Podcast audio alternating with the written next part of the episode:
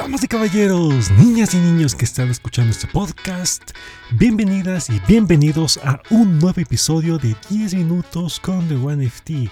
Estos 10 minutos donde ustedes estarán con la intriga de saber de qué voy a hablar, qué va a salir, qué crítica tendré, o qué confianza tendré, o qué apoyo tendré, etcétera, etcétera, etcétera.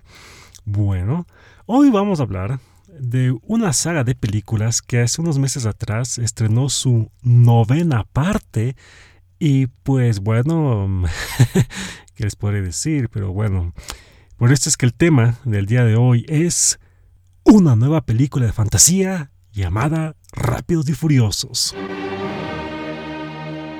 Seguramente con el tema ustedes ya se darán cuenta de qué voy a hablar y a qué me voy a inclinar, ¿no? O sea, una especie de crítica un poco sarcástica de una película que, bueno, nadie pensó que iba a existir, pero no sé por qué lo siguen alargando, ¿no?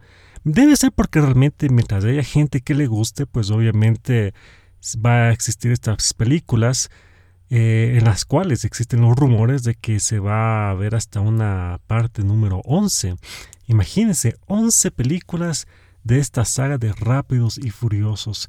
Pero en esta película, en la parte número 9 que se estrenó hace unos pocos meses atrás, yo creo que ya definitivamente ya con esta película, ya claro que hace algunas películas atrás ya estaban por ese camino, pero yo creo que con esta película ya pues está ya inclinado definitivamente a hacer una película del género de fantasía.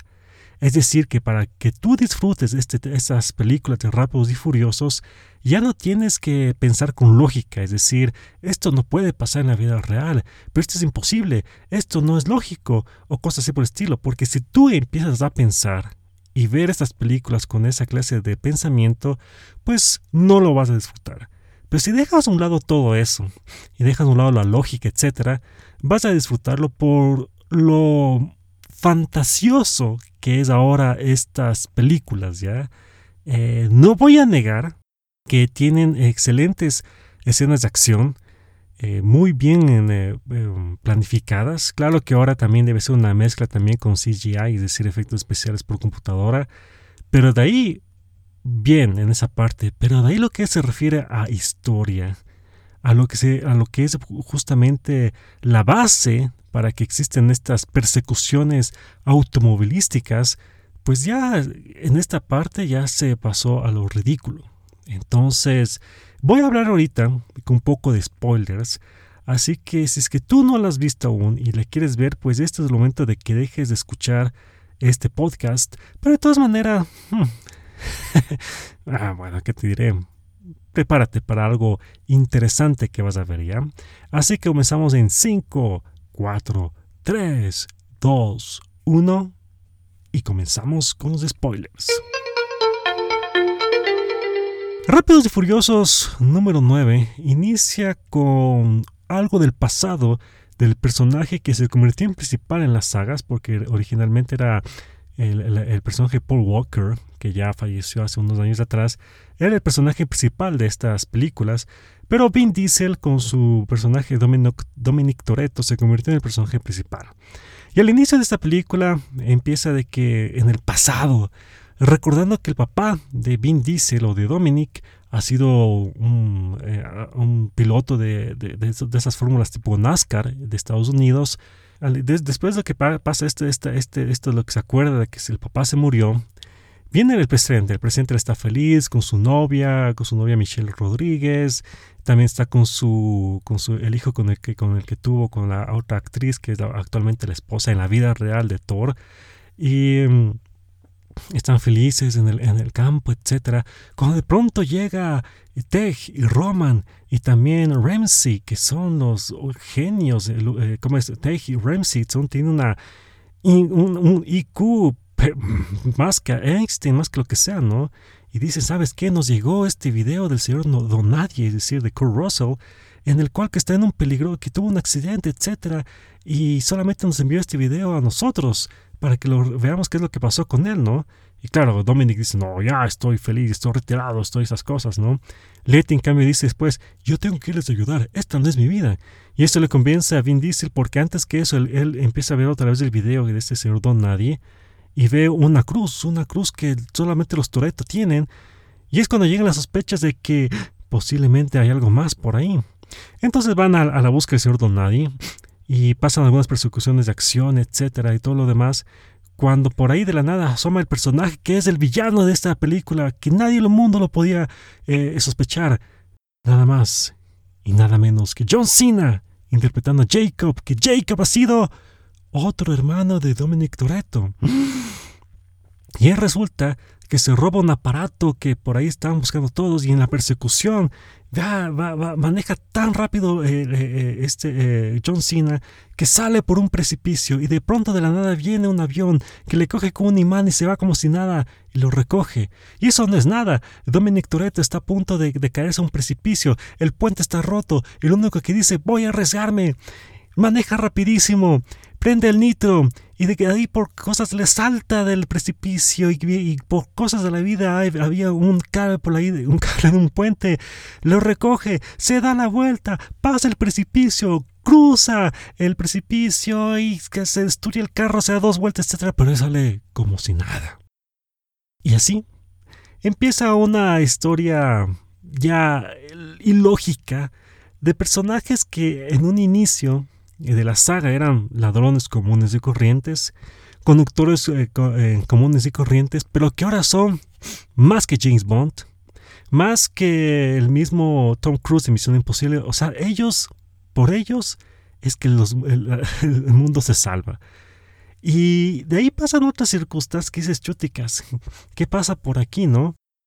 Hay una escena en que Dominic Toretto está siendo perseguido por unos villanos en un túnel y les dice a todos, vayan, vayan, escápense, que yo los voy a retener, ¿no?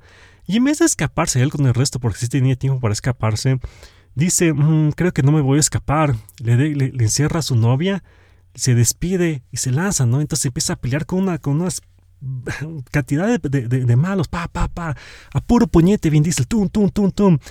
Y de pronto hay una escena que coge dos, dos, dos, dos, como, dos cadenas, exactamente, dos cadenas, coge, les amarra y dice, y les coge, y wow, le rompe, le rompe las cadenas y tira todo el techo y todo se cae, no, pa, todos se caen, todos se mueren, con excepción de Vin Diesel, que Vin Diesel en ese instante que se cae el agua tiene una, una, una revelación de lo que sucedió en el pasado, en el que se da cuenta y mira de que eh, su hermano, no es que le mató a su papá porque, porque quiso, no, sino que le mató a papá porque papá le pidió que le mate. Tiene una revelación de las cosas que pasan, o sea, y de pronto aparece Leti que le salva, etc. Y luego viene lo, más loco de todo, es que tienen que también hacer, irse al espacio para destruir un satélite. Y ahí es donde Luda Chris, Comtech y Roman van al espacio, destruyen el satélite.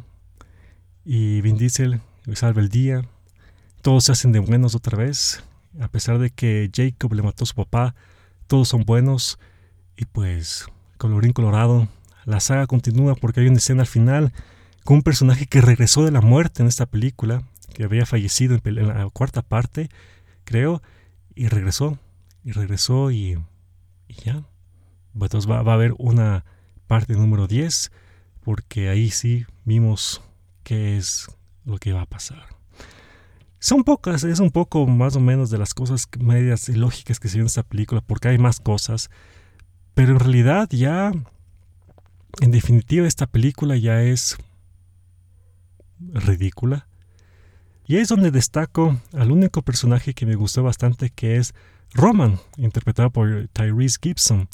Porque este fue el, personaje, este, este, este alivio cómico este catalizador, se podría decir, porque es el, personaje que decía las verdades al grupo y también las verdades que posiblemente el público eh, estaba también pensando.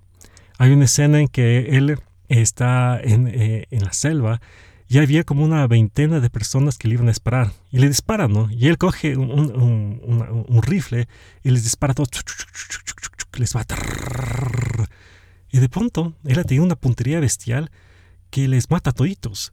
Pero cuando se encuentra con, eh, con Tech, le dice, mira, eh, estoy vivo. Es imposible que debería estar vivo. O sea, mira, estoy con huecos aquí. Entonces ahí, dice una parte, pero esto no podría ser, esto solamente pasaría en cosas que nosotros somos súper poderosos, ¿no? Claro, todos se le ríen de él.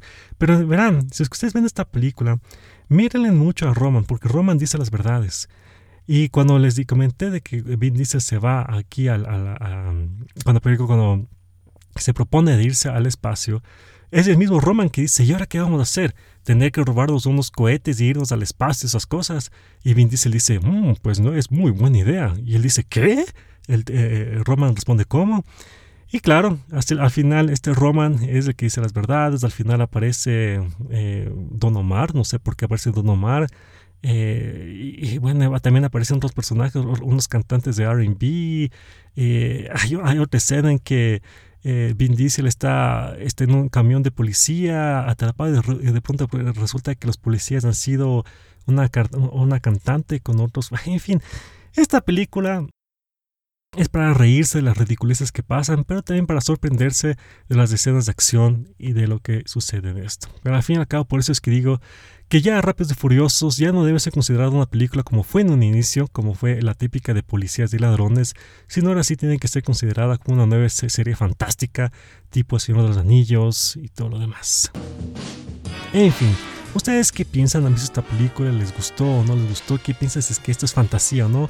¿Y qué opinan de que posiblemente esta película se va a alargar por dos episodios más? O sea, hasta, hasta la película número 11. Ya saben, cualquier comentario o sugerencia, ya saben por qué medios lo pueden hacer. Y no olviden que pueden también, si es que lo desean, donar a este podcast a través de la página de Buy Me a Coffee. Y pues eso, veamos qué es lo que pasa con esta saga que fue increíble, increíble las cosas que han pasado en esta película. Muchas gracias por haber escuchado este episodio y nos estaremos viendo en la próxima. Así que, chao. Y como diría Vin Diesel, voy, voy a coger estas dos cadenas y romper el techo.